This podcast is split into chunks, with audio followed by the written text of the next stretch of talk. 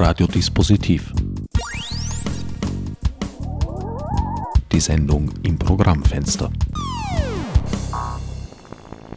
Willkommen bei Radiodispositiv. An den Mikrofonen begrüßen euch diesmal Andrei Matzek und der unerlässliche Herbert Gnauer.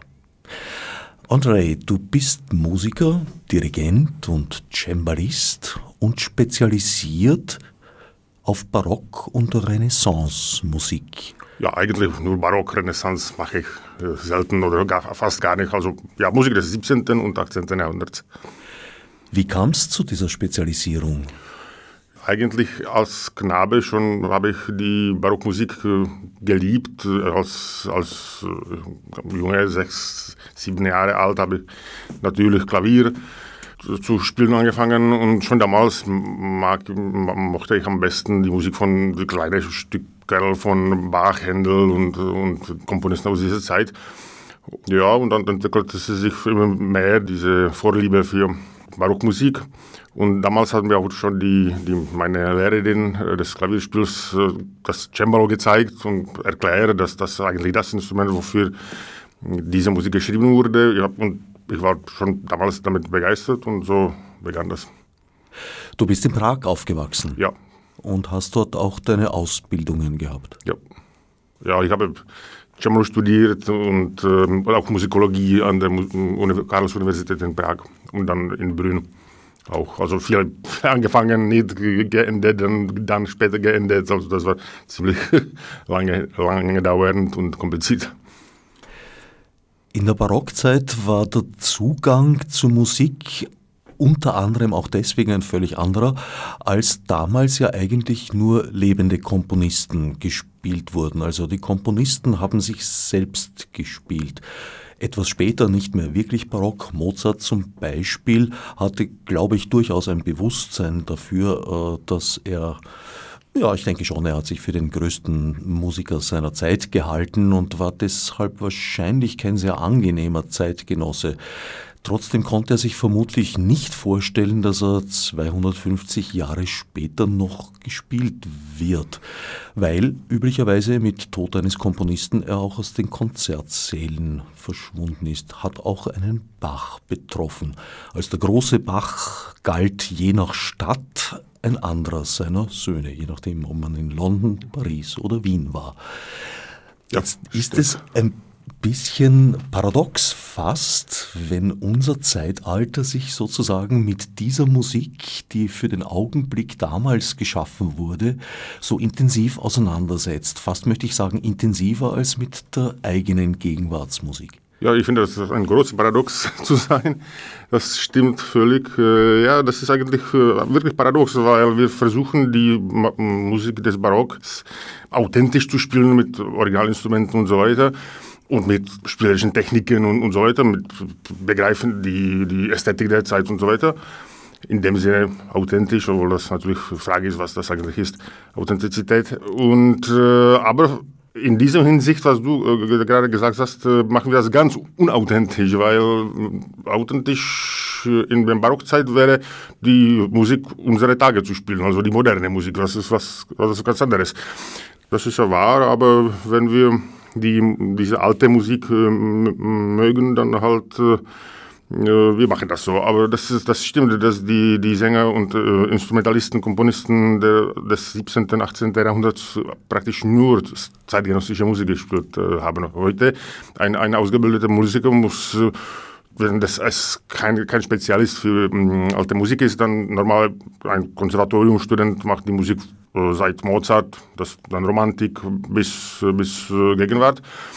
Da, da sind äh, ja drei, vier, fünf äh, ganz unterschiedliche äh, Stile und die Musiker damals haben nur in einem einzigen Stil musiziert und wenn ein bisschen ältere Musik gemacht wurde, zum Beispiel in der Kirchen, Kirchenmusik war immer die Musik Palestrinas äh, aus der Renaissancezeit, auch im Barockzeit gemacht, dann war das aber bearbeitet. Das war neu instrumentiert. Also eigentlich, wenn wir die in diesem Sinne authentisch die Barockmusik machen werden, dann äh, wollten, dann äh, müssen wir das ganz umkomponieren und äh, neu instrumentieren und äh, äh, mit ähm, elektronischen Instrumenten besitzen und so weiter. Aber ja, das wäre dann auch eine andere Musik. Also das ist wirklich ein Paradox. Auf den Begriff der Authentizität möchte ich ein bisschen später schon auch noch eingehen, unbedingt. Was du jetzt vorher gesagt hast, äh, ja, die Gegenwartsmusik, in der Tat kenne ich diese Kombination eigentlich auch von einigen Musikern, dass sie sich eben gerade mit Barock und Renaissance beschäftigen und Gegenwartsmusik und dazwischen liegendes Klassik, Romantik und so weiter auslassen. Das ist bei dir aber nicht der Fall. Ja, ich bin ganz unerfahren mit der modernen Musik, also das, das mache ich nicht. Ich glaube, ich bin nicht gut dafür, aber ich kenne auch solche Musiker, auch die Komponisten, ganz junge Komponisten, die auch die für die alten Instrumente wieder schreiben. Das ist sogar, würde ich sagen, dass das immer populärer auch die neue Musik für Blockflöte oder Cembalo zu, zu schreiben. Hörst du zeitgenössische Musik? Ja, ich höre alles gerne, aber ich bin kein Kenner. Also ich wirklich, ich, ja, ich kenne sehr gut die romantische Musik, ich kenne sehr gut die Opern von Verdi, das, äh, ja, aber ich kenne natürlich Stravinsky und Janáček, ein tschechischer Komponist, obwohl das ist, äh, das schon auch, das ist schon die alte Musik, weil das ist, ja, Ratschik, das klingt immer sehr modern, aber das ist, äh, ja, um 1900, also das ist wirklich sehr alte Musik. Und ja, und ich habe auch Freunde, Komponisten, äh, ja, also das höre ich gerne, immer gerne zu. Es kann, kann sehr interessante Sachen hören, aber auch die, das sind so viele Stile und äh, solche Sachen, die, die, die ich nicht beherrsche und kann, ich bin kein äh, Spezialist. Spezialist, wie gesagt, für Barockmusik. Und hier hat sich sehr, sehr viel geändert seit Tagen meiner Kindheit. Also wenn ich mich erinnere an die Barockaufnahmen, die in den 60er, 70er Jahren gespielt wurden, Karl Richter, äh, erinnere ich mich vor allem an ungeheure Langeweile. Sie wurden, wie soll ich sagen, in einer sehr romantischen Art und Weise äh, präsentiert, die ich aber als unspannend empfunden habe. Dann erst kam diese äh, Generation Anoncourt, die sich erstmals wieder mit der Literatur auseinandergesetzt hat, die sehr wohl ja die damaligen Spieltechniken und Spielweisen beschrieben hat. Die Notenschrift ist ja alles andere als eindeutig und dafür sogar in Kauf genommen hat, dass man ja, möchte schon sagen, Abstriche machen musste. Also das äh, brandenburgische Konzert mit der Solotrompete, die erste Aufnahme mit einer Naturtrompete ohne Ventile war im halben Tempo, weil es damals einfach keine Trompeter gab, die das anders spielen konnten. Das hat sich sehr geändert. Du bist jetzt ein Vertreter, würde ich sagen, der dritten Generation nach Anoncourt. Ja, ja, mindestens.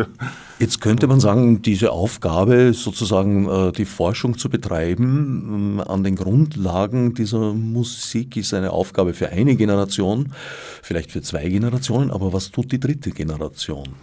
Ja, es ist interessant, weil es, ist, es hat sich wirklich viel geändert und äh, positiv, aber auch nicht nur positiv. Also zum Beispiel, was eindeutig gut ist, ist die Entwicklung von ähm, Bau und Nachbau von alten Instrumenten. Also das ist wirklich die heutigen kopieren die nachgemachte Instrumente, die Bläser oder die Trompete, wie du oder was du erwähnt hast. Äh, das ist wirklich äh, heute vollkommen, kann man sagen.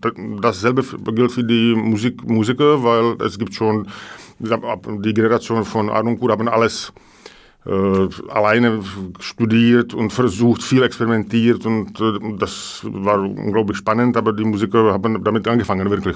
Jetzt diese zweite, dritte Generation, die sind schon ausgebildet. Äh, alle Konservatorien, Musikhochschulen gibt Musikhochschulen gibt's Abteilungen für alte Musik und so weiter. Also das technische Niveau von, von den jungen, jungen Musikern ist hoch einfach gut. Das ist, das ist sehr, sehr, gut. Aber das, äh, was nicht so gut ist, diese Entwicklung hat das eigentlich das äh, heutige Cembalist oder barocke Geiger ähm, in Brus Brüssel oder Haag oder Amsterdam oder Wien oder London studiert bei den besten Leuten in den besten Schulen, hat die perfekte Ausbildung. Alles äh, er ist wie praktisch der moderne Geiger, der einfach ein anderes Repertoire spielt. Also die Cembalisten spielen Couperin und Rameau und Bach und Scarlatti, Frescobaldi.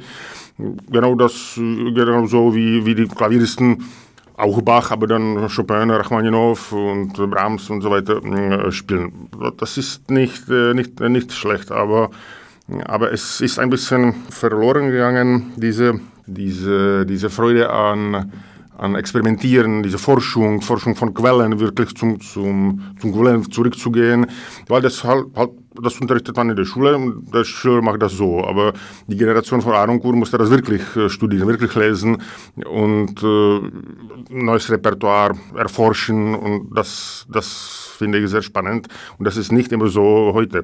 Also das, ja, alte Musik, Barockmusik ist Bestandteil von Konzertleben, das ist auch schön, aber auch mit diesen Nachteilen.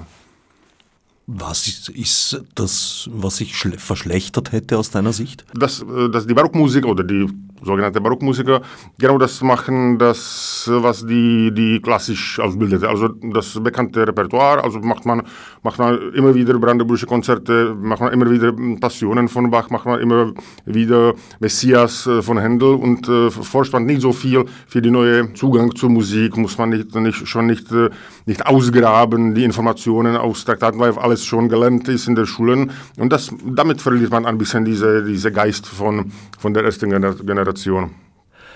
Also, dass sozusagen nur die bekannten Hits gespielt werden, die bereits wiederentdeckt wurden. Ja, nicht nur, aber sehr, sehr viel. Es ist halt schon Mainstream geworden. Das konnte man bei Aroku nicht, nicht sagen. Er hat alle wirklich angefangen. Du gehst da einen anderen Weg, näher bei Anonkur gewisserweise. Du betreibst Quellenforschung und äh, spielst sehr gerne Stücke, die seit ihrer Uraufführung eigentlich nicht mehr gespielt wurden. So zum Beispiel heuer im Sommer hatte ich das große Vergnügen, einer Generalprobe beiwohnen zu dürfen in Jeski Krumlov, zu Deutsch Krumau, im wahrscheinlich einzig wirklich vollständig erhaltenen Barocktheater der Welt. Also das Einzige, was dort modernisiert wurde, ist die Elektrizität bei der Beleuchtung. Aber auch da hat man keine Scheinwerfer genommen, sondern Birnen, um den alten Effekt wieder herzustellen. In diesem Theater wird nur drei Abende im Jahr gespielt. Diese drei Abende sind dein Privileg und diesmal war es Demofonte von Hasse ein Barockkomponist, der zu seiner Zeit ein großer Star war. Il Divino Sassone wurde er genannt und auch Mozart hat ihn lobend erwähnt. Dieses Stück war damals ein großer Erfolg, wurde aber seither nicht mehr gespielt. Du hast es wieder hervorgeholt in einer den Barockinszenierungen nachempfundenen Inszenierung in Originalbühnenbildern aus dem 17. Jahrhundert und soweit es geht auch mit originalen Spieltechniken, sowohl im Orchestergraben als auch auf der Bühne. Was ist das Besondere an dieser Musik? dass sie dich so interessiert oder uns so interessiert. Es ist ja durchaus eine wachsende Gemeinde. Ja, also meine, meine Liebe oder meine Spezialisation sozusagen ist die italienische Oper des, äh, des 17. und 18. Jahrhunderts und man muss sagen, dass in den Archiven, in den Bibliotheken in Europa und auch in Amerika oder in der Nationalbibliothek in Wien, in Dresden, in Paris natürlich in verschiedenen italienischen Bibliotheken liegt äh, Unmenge von, von äh, Partituren aus, äh, von Opern und äh, muss man wählen. Es, es gibt äh, durchschnittliche Musik, es gibt äh, schöne Musik und es gibt äh, sehr interessante Musik. Aber man kann auswählen, weil ja, wirklich die, die Menge an erhaltener Musik ist äh, groß.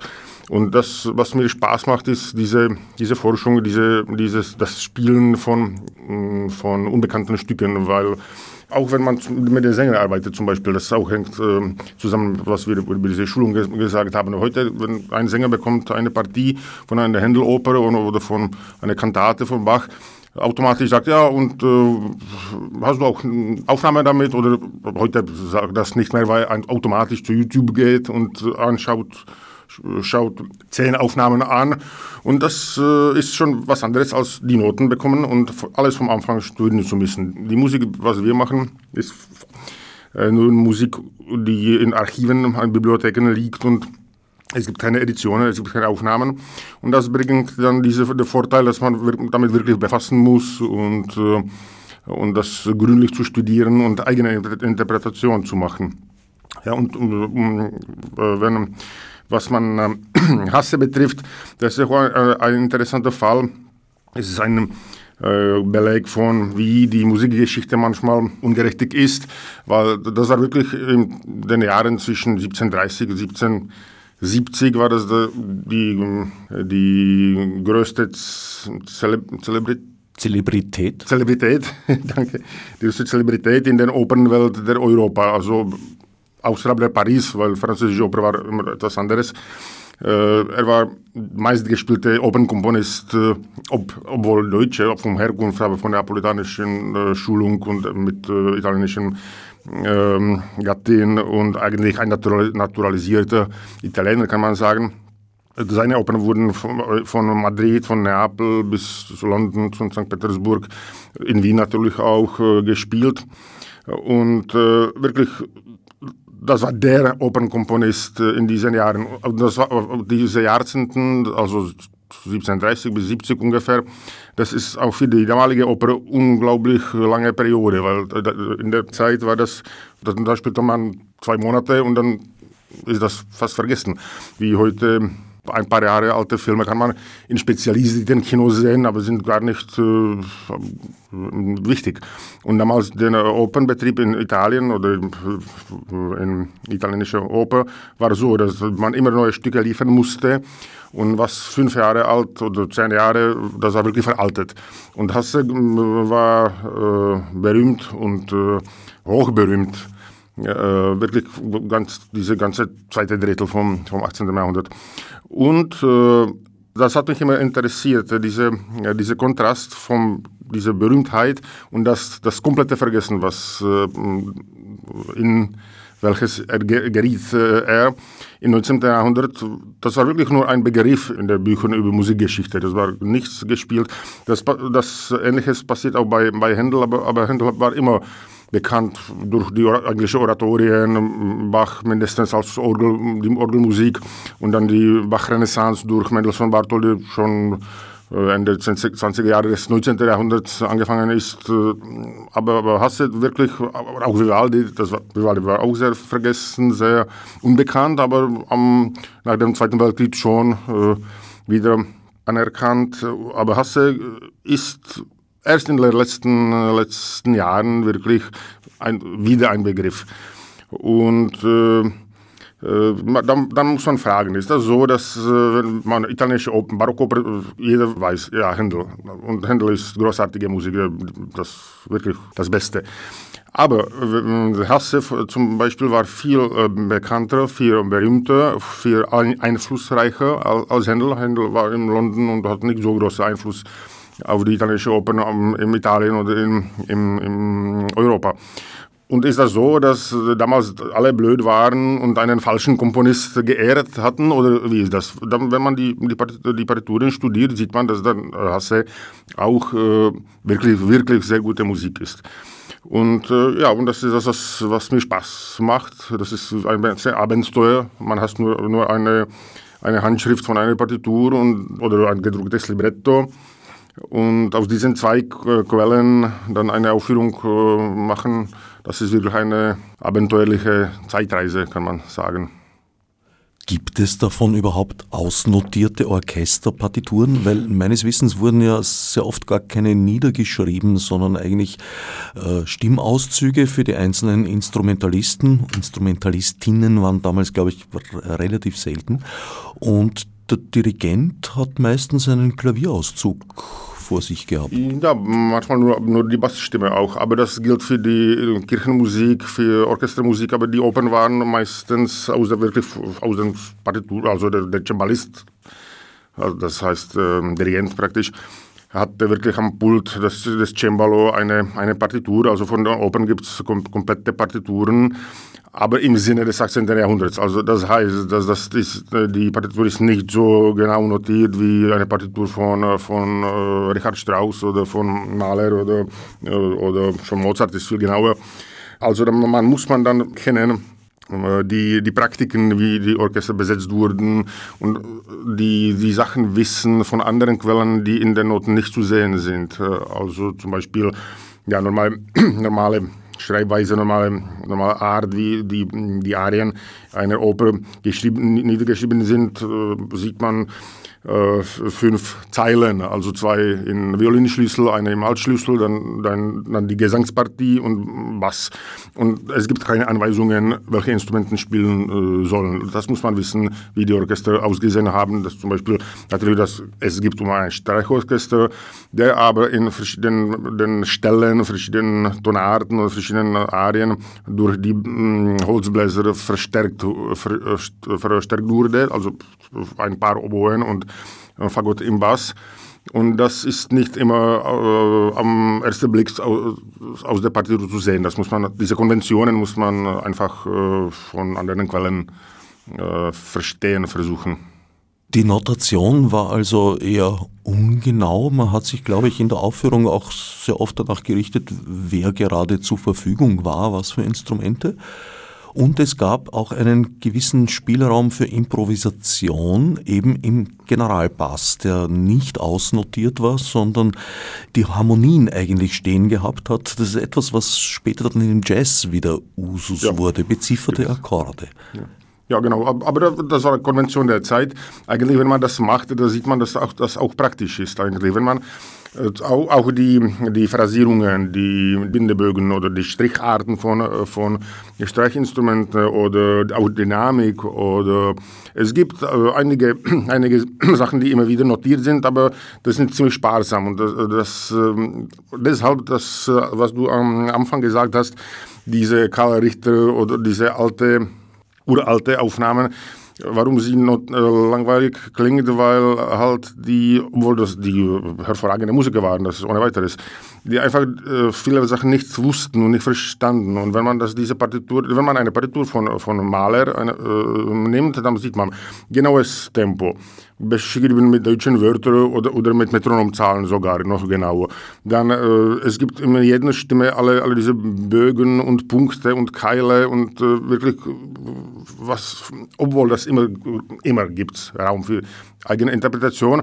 Alle diese Wünsche von ähm, Komponisten sind von der romantischen Musik äh, weiter ziemlich genau äh, geschrieben. Wenn alle diese Zeichen in der Barockpartitur nicht sind, das heißt nicht, dass diese Musik keine Artikulation, keine, keine, keine Abwechslung von, äh, von Artikulierung, von Phrasierung und so ähm, hat. Man muss ja nur wissen, die, diese Konventionen, die, die in der Partitur, in einer Partitur nicht geschrieben sind. Und das ist eigentlich die Forschung, die die, die Leute wie Anoncourt und, und so weiter gemacht haben. Und dann begreift man, ja, das funktioniert so. Dann die Musiker das entweder schreiben in ihre Stimmsätze oder sind, wenn sie gut ausgebildet sind im Stil, die schreiben das, das auch nicht, äh, weil weiß man, wie, wie das zu machen. Und äh, natürlich gibt es größer, größeren Raum für, für Interpretation und für Improvisation, das, das stimmt. Das gilt auch für, für die Aussetzung vom, von Generalbass.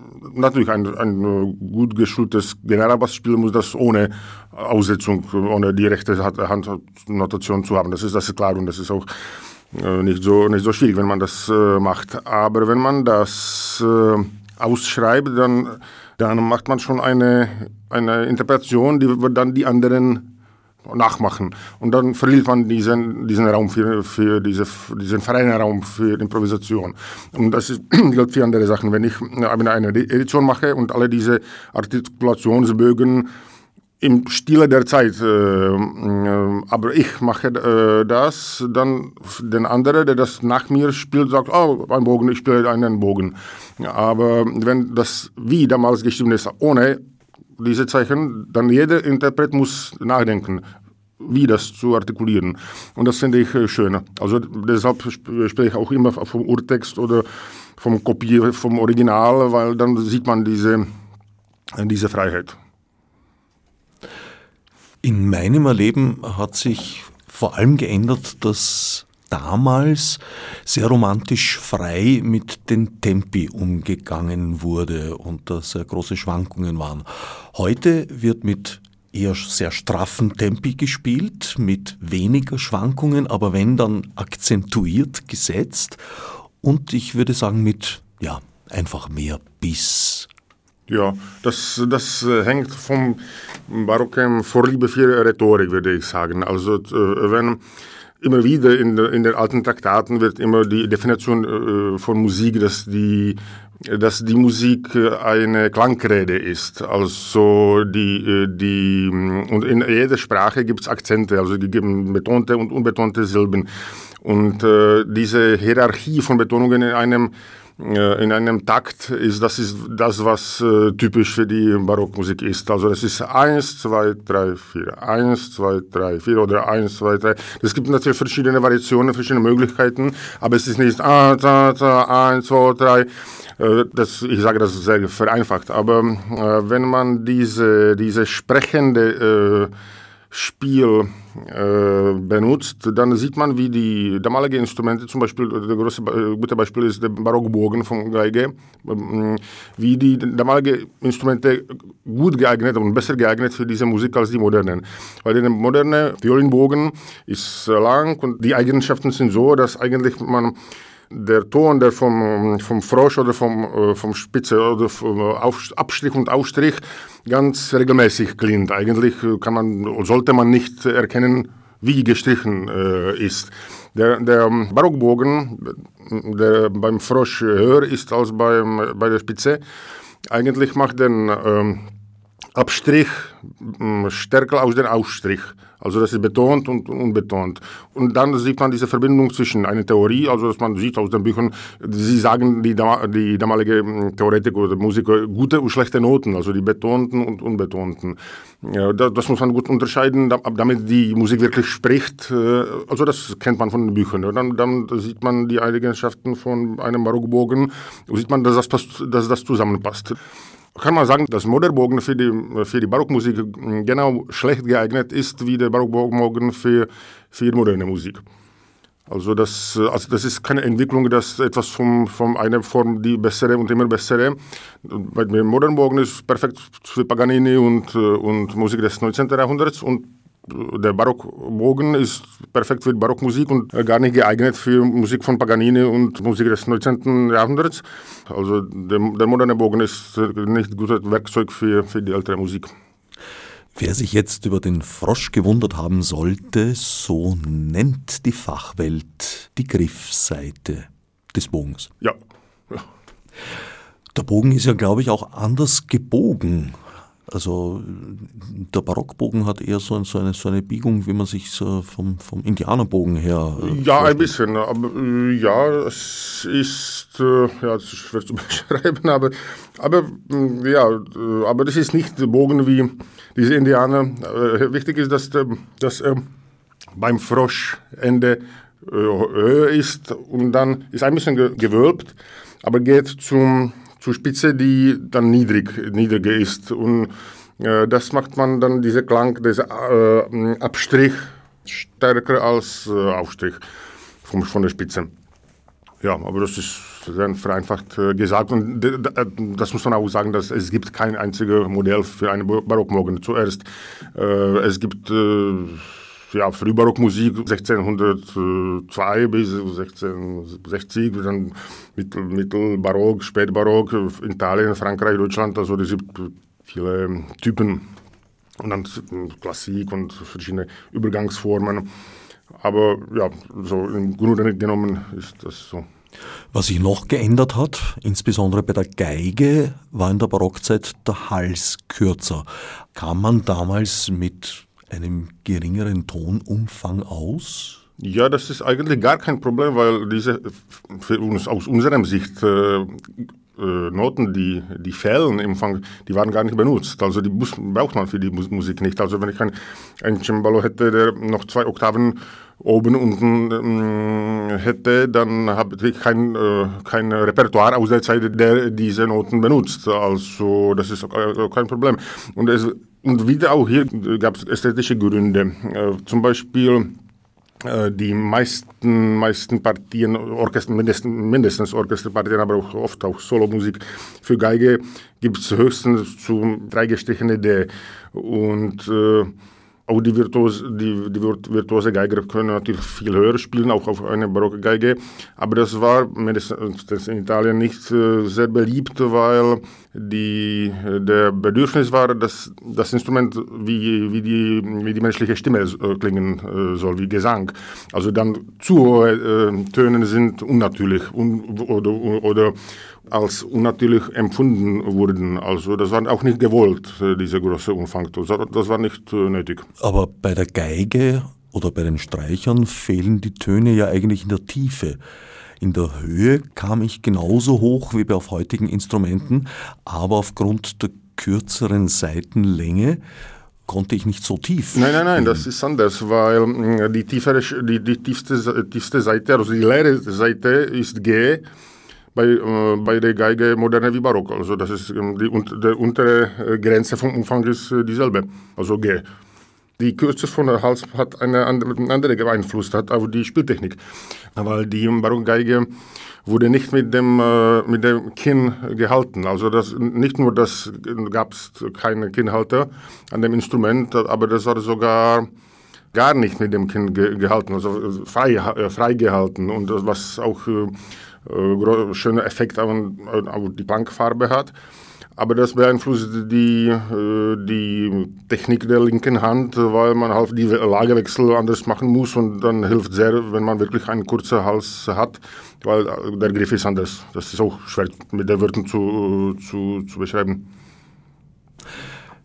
Insgesamt würde ich auch sagen, dass heute Barock- und Renaissance-Musik mit weniger Pathos interpretiert wird, als das eben in den 60er und 70er Jahren der Fall ist. Darüber wissen wir natürlich sehr wenig. Es gibt Beschreibungen von Zeitgenossen, aber hm, das ist ja eine, eine, eine sehr subjektive Empfindung. Und was ich mir völlig sicher bin, ist, dass die Instrumentalisten und Instrumentalistinnen, so es sie gab, zur damaligen Zeit nicht auf diesem technischen Niveau sind, äh, wie sie heute sind. Also wir sind eine andere Virtuosität gewohnt. Ja, aber ich, ich bin nicht so sicher, weil Natürlich, wenn heute ein, ein Barockgeiger, der klassische Ausbildung hatte, dann musste in den Schuljahren auch Paganini spielen. Das konnte, musste und konnte äh, kein Barockgeiger, weil noch keine Paganini, Musik von Paganini gab. Aber äh, das, der, der Vorteil, dass die Geiger damaliger Zeit nur die Musik ihrer Zeit gespielt haben, das hätte ich nicht unterschätzen, weil die mussten in ihrem Stil, es gab nichts anderes, mussten wirklich sehr gut sein in Improvisation, in allen diesen, wenn man dann die Beschreibungen von Komponisten oder von, von Fachleuten, äh, auch in der Intonation und solche Sachen, ich bin eigentlich überzeugt, dass die wirklich perfekt waren, aber aus, die Professionellen. Das war wie heute. Es gab die Kaiserliche Hofmusikkapelle in Wien, äh, war eigentlich äh, genau dasselbe wie Wiener Philharmonie von heute. Also das war das beste, einer der besten Orchester der Welt und dann, dann das nächste war in Dresden oder in, in Neapel und das war wirklich, äh, die waren fantastisch gut bezahlt, die hatten eine Definitive bis zum Rentealter und, und so weiter. Und äh, dann gab es mit, mittelmäßige Orchester und, und Laienmusiker und so weiter. Also das war kein, kein Unterschied. Aber die Profis damals in ihrer äh, Musik mussten äh, sehr gut sein. Weil die haben nichts anderes gemacht. Das Einzige, was, äh, das hast du recht, diese, das, unser Gefühl für, für per Perfektionismus oder für Virtuosität ist beeinflusst äh, durch die Aufnahmetechnik weil einfach die Aufnahmen heute, wenn man das alles schneiden kann und wirklich zusammenkleben nach, nach einzelnen Tonen praktisch, das gab nicht und heute ist das normal. Also die Aufnahme muss perfekt und kann perfekt sein, aber das ist eine, das ist eine virtuelle Realität. Das hat mit Musik tun eigentlich wenig zu, zu tun, weil das ist äh, künstlich und, und wenn man die alten Aufnahmen, also die ja, vom 19 etwas äh, hört, das sind wunderbare Sachen, hervorragende Interpreten und so, aber die Orchester sind nicht unbedingt aus. Wenn man eine Live-Aufnahme von La Scala, eine, eine Oper äh, mit Caruso hört, dann kann man sagen, dass ja, das ist nicht so auspoliert, wie die heute gemacht sind, aber das ist äh, live. Wenn, wenn, man über, wenn man gewöhnt, die, durch die Studioaufnahmen zu hören, dann das ist halt äh, beeinflusst äh, den Geschmack, das, das, ist, das ist klar. Waren die Musiker damals durchgehend professionelle Musiker? Ja, also das hängt von Institution ab. Also es gab die Hofkapellen, also die kaiserliche in Wien, die königliche in, in Paris, kurfürstliche in Dresden und das waren professionelle Musiker, die viel zu tun hatten, weil die mussten die Gottesdienste begleiten und es gab viele Gottesdienste bei, bei Höfen. Natürlich die Oper, Tafelmusik, also Instrumentalmusik, dann etwas, was man Konzerte nennen kann, dann die kirchlichen Institutionen, natürlich in, in Vatikan zum Beispiel oder bei großen Kathedralen und so weiter. Ja, und dann bis zu den adeligen Kapellen, die, die ihre äh, oder die, die, die Musiker die in Klostern, die einfach die Laienbrüder oder die adeligen Kapellen, die aus den, aus den Untertanen äh, zusammengestellt hatten, die irgendwie ausgebildet äh, waren. Aber das war dann sicherlich nicht so großes Niveau wie, wie beim Hof. Aber ja, aber die, die, professionellen Musiker waren die professionellen Musiker. Oder die Opernsänger, das hat sich nicht so viel geändert, würde ich sagen. Soweit ich weiß, waren viele Orchester gerade im Bereich der Oper im 19. Jahrhundert dann durchaus gemischt besetzt, also professionelle Musiker mit Amateuren. Das weiß ich nicht, also das hängt okay. von wo. Also, aber in Italien, ich denke, das war äh, das ist auch unterschiedlich. Also in Venedig zum Beispiel, wo die, die Oper wirklich kommerzielle Sache war, also es gab fünf bis sechs, sieben äh, Operntheatern in derselben Zeit, die, gespielt, die Oper gespielt hat, haben, um, um 1700 zum Beispiel. Ja, das, das, das gab die Orchester oder die Musikergruppen, die es bezahlt wurden für jede, äh, jede Vorstellung äh, wie, äh, wie heute. Aber also das, war, das, war, das war Profis. Ja. ja, aber wie war das in kleineren Städten, das, Städten, das ist auch was anderes. Ja, zum Beispiel in Prag, äh, es gab eine italienische Operngesellschaft, es gab venezianische Sänger, der Kapellmeister, aber die, äh, die, die Musiker aus der Stadt, es gab zwei, drei, vielleicht zwei, ein paar Geiger aus Italien zur Gruppe und dann die heimischen Musiker. Aber, aber dann waren dann, dann wieder die, die Kirchenmusiker aus der Kirchenensembles, äh, vielleicht Studenten von Jesuiten, die aber sehr gute Musikschulung hatten. Also dann kann man über, um, über diese gemischte Besetzung äh, sprechen. Aber das musste auch nicht äh, schlecht sein. Aber die Orchester waren, waren, viel kleiner. Es war auch sehr unterschiedlich. Es gab äh, zum Beispiel in, in, Neapel, in Turin, Mailand, äh, in den Hofopen gab es äh, ziemlich große äh, Großbesitzerorchester. Es gab ja die Orchester in Neapel in dem 18. Jahrhundert äh, war ja, ungefähr ja, 50, 60 Leute, das ist schon viel. Aber dann waren kleinere Theater oder was, was wir in Krumau haben, dann ist 20, 21, 22, 24 ist ziemlich äh, normal. Also für unsere Verhältnisse, das ist ein kleines Kammerorchester. Du hast eingangs einen sehr interessanten Begriff eingebracht, die Authentizität. Da gibt es aus meiner Sicht zwei Möglichkeiten, sich zu nähern. Die eine ist, zu versuchen, den Originalklang wiederherzustellen, soweit sich's rekonstruieren lässt aus Beschreibungen, Bildern etc. Die andere ist, äh, beim Zuhörer, bei der Zuhörerin dasselbe erleben nachbilden zu wollen. Und das sind aus meiner Sicht eigentlich widerstrebende Ansätze, weil ja eben inzwischen sehr vieles durch unsere Ohren gegangen ist, äh, das es zur damaligen Zeit noch nicht gegeben hat. Ja, absolut. Äh, ich bin äh, einverstanden. Aber dann, wenn man das wirklich konsequent durch denkt, dann eigentlich diese zweite Authentizität, äh, die völlig legitim ist, äh, heißt, die alte, die alte oder Barockmusik gar nicht zu spielen. Also wirklich mit moderner Musik machen, also Jazz oder etwas, was man jetzt macht, so, und damit das Publikum zu beeindrucken. Aber wenn ich dann, äh, das, darüber haben wir schon am Anfang gesprochen. Also der, der Barockmusiker hätte nie mittelalterliche Musik spielen. Also das ist so. Also dann muss man dieses, das Effekt, was ein Barockmusiker auf das Publikum machen wollte, mit modernen Mitteln zu machen, also auch mit moderner Musik. Also die Musik von heute oder gestern, aber nicht äh, 200 Jahre äh, zurück. Und dann der erste Zugang, diese Rekonstruktion, das ist halt so, ich habe diese 200 oder 300 äh, Jahre alte Partitur und versuchen, was das bedeutete, wie das klingen konnte oder sollte und das zu machen. Das kann man mit der Rekonstruierung von einem Bild äh, vergleichen. Wenn ich eine alte gotische Madonna habe, die übermalt wurde im 19. und 20. Jahrhundert äh, fünfmal, dann kann man nach, mit dem Wissen und mit äh, handwerklichen Mitteln das rekonstruieren, die ursprünglichen Farben, die, wie, wie das Bild äh, in der Zeit, in der Ursprungszeit ausgesehen hat. Und äh, das ist eigentlich unser Zugang zu, zu, zu Barockmusik. Also die, die ursprünglichen Farben und, Deutungen zu, zu suchen. Und dass das auch damit, damit das Publikum natürlich auch äh, beeindrucken möglichst, weil wenn ein, das, ein, ein Mensch, der bildende Kunstmarkt in eine Galerie gibt und äh, die gotische Madonnen anschaut, er ist nicht interessiert, diese Madonnen in der modernen Kleidung zu sehen. Er will, will, will das sehen, wie das, äh, das war. Also ohne, ohne Modernisierung.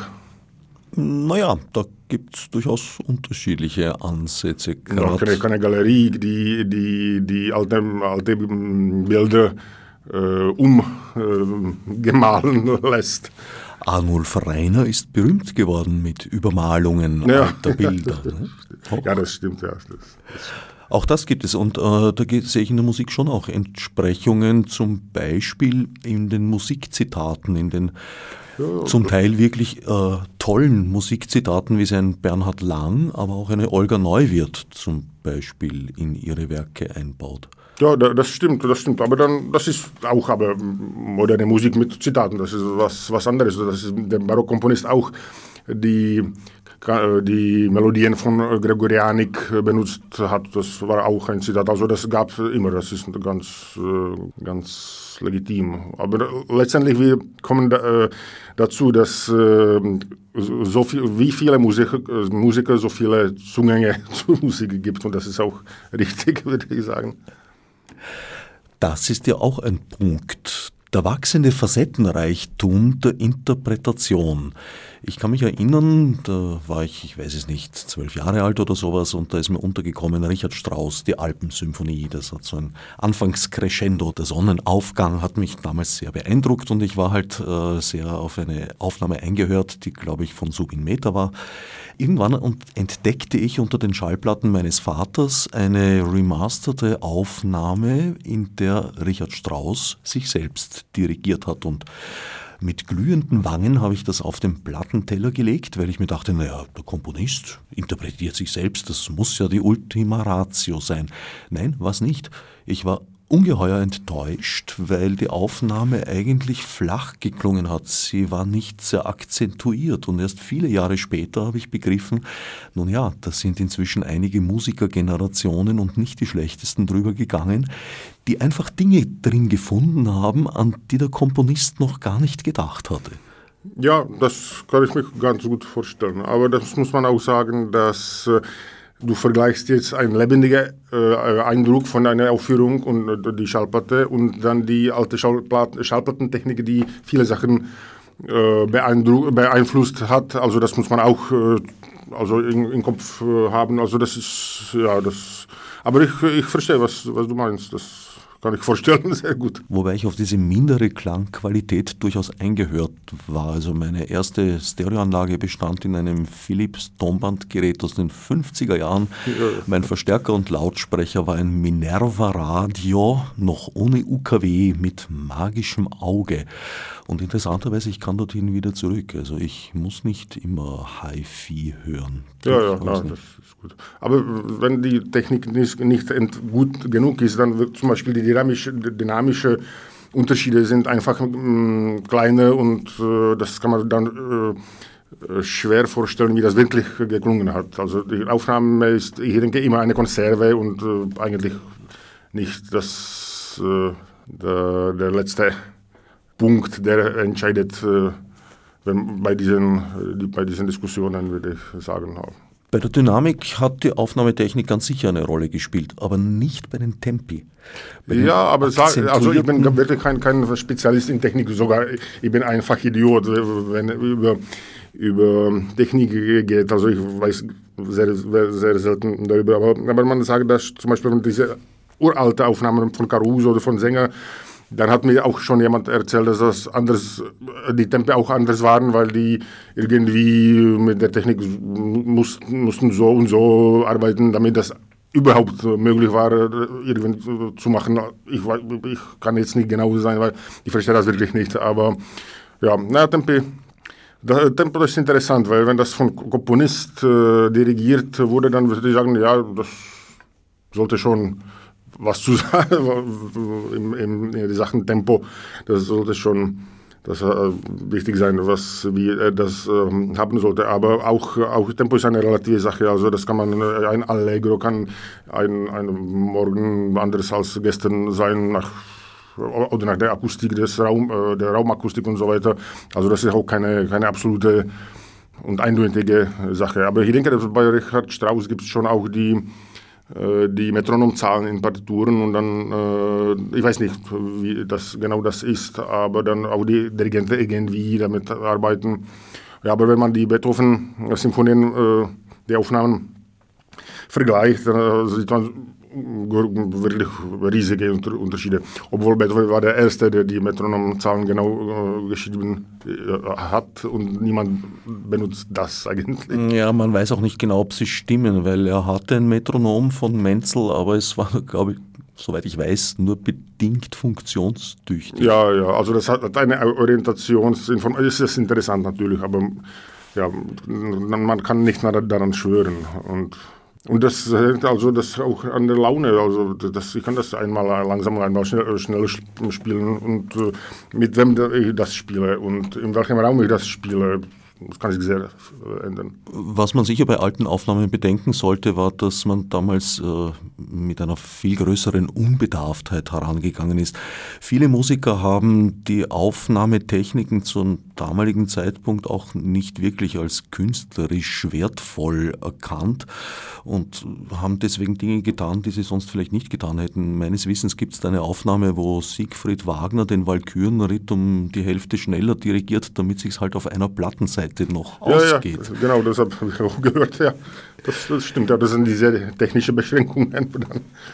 Etwas, wofür man ihn heute wahrscheinlich mit nassen Fetzen davonprügeln würde.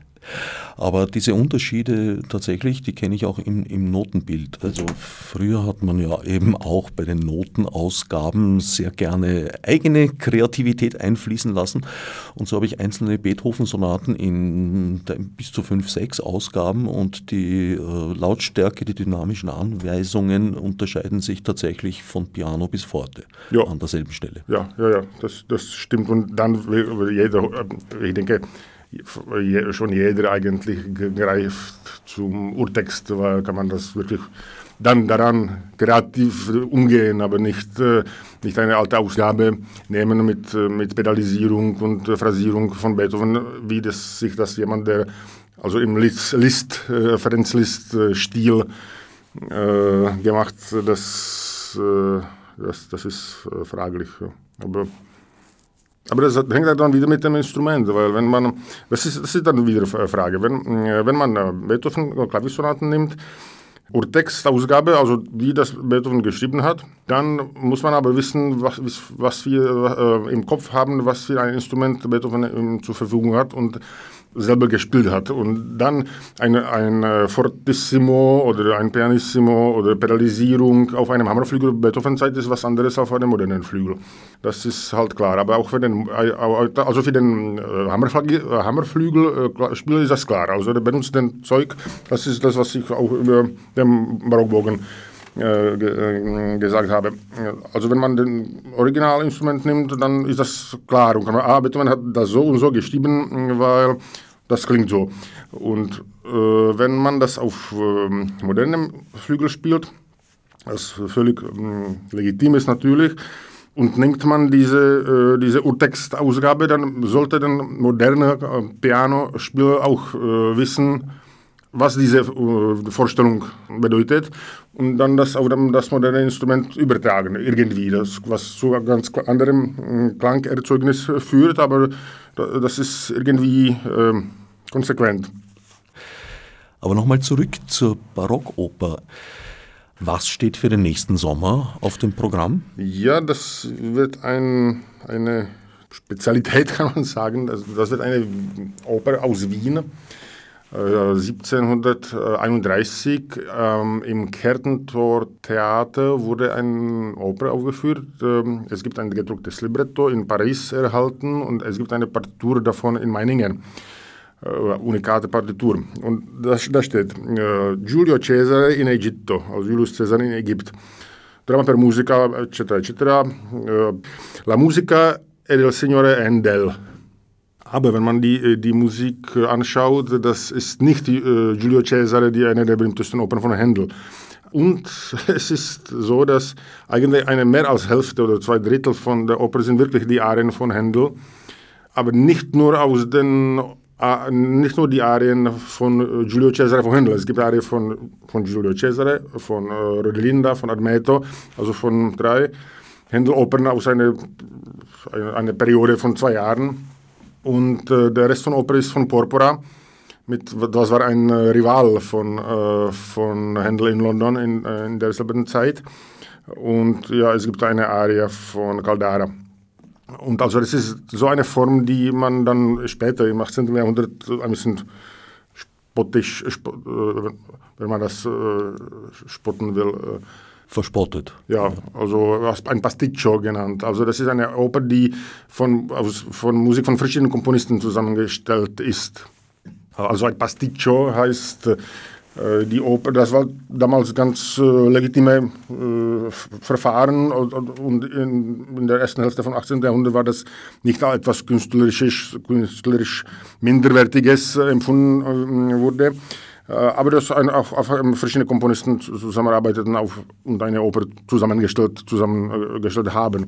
Und äh, dieses Pasticcio Giulio Cesare in Wien ist interessant. Zuerst äh, ist das eine Oper, wo die die Musik von zwei Rivalen, äh, Händel und Porpora, zusammenbringt.